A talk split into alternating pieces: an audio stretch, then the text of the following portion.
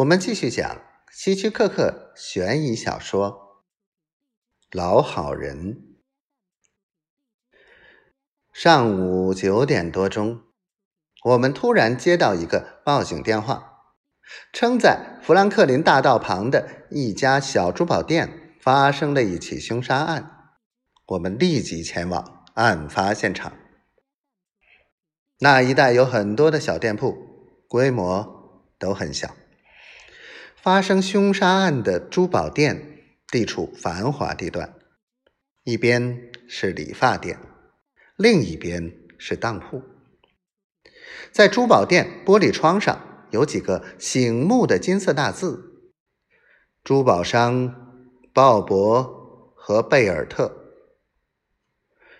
凶案现场在珠宝店的柜台后面，死者身材瘦长。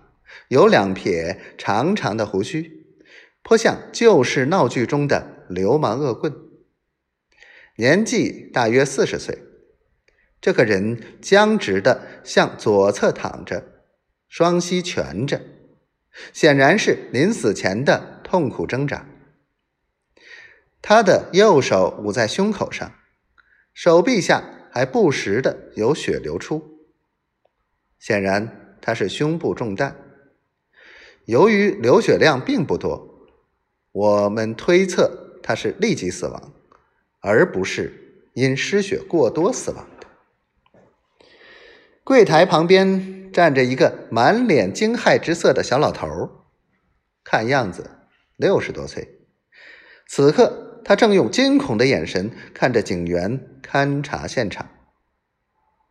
他那一副饱受惊吓的神情，再加上他那大约五英尺六英寸的身高，一头稀疏的头发和闪烁不定的小眼睛上的那副钢边眼镜，让人感到既可怜又可笑。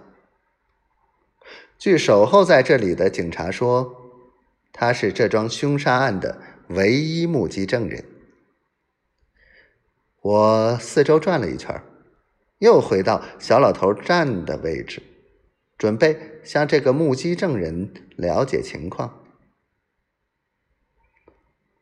你是鲍勃，我是凶杀组的保罗警官。为了让他尽可能的放松，我和颜悦色的说：“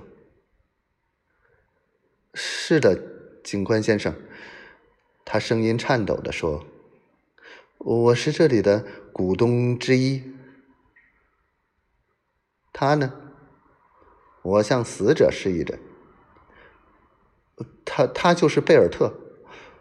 我真没想到，我们已经合伙十年了，一向很愉快。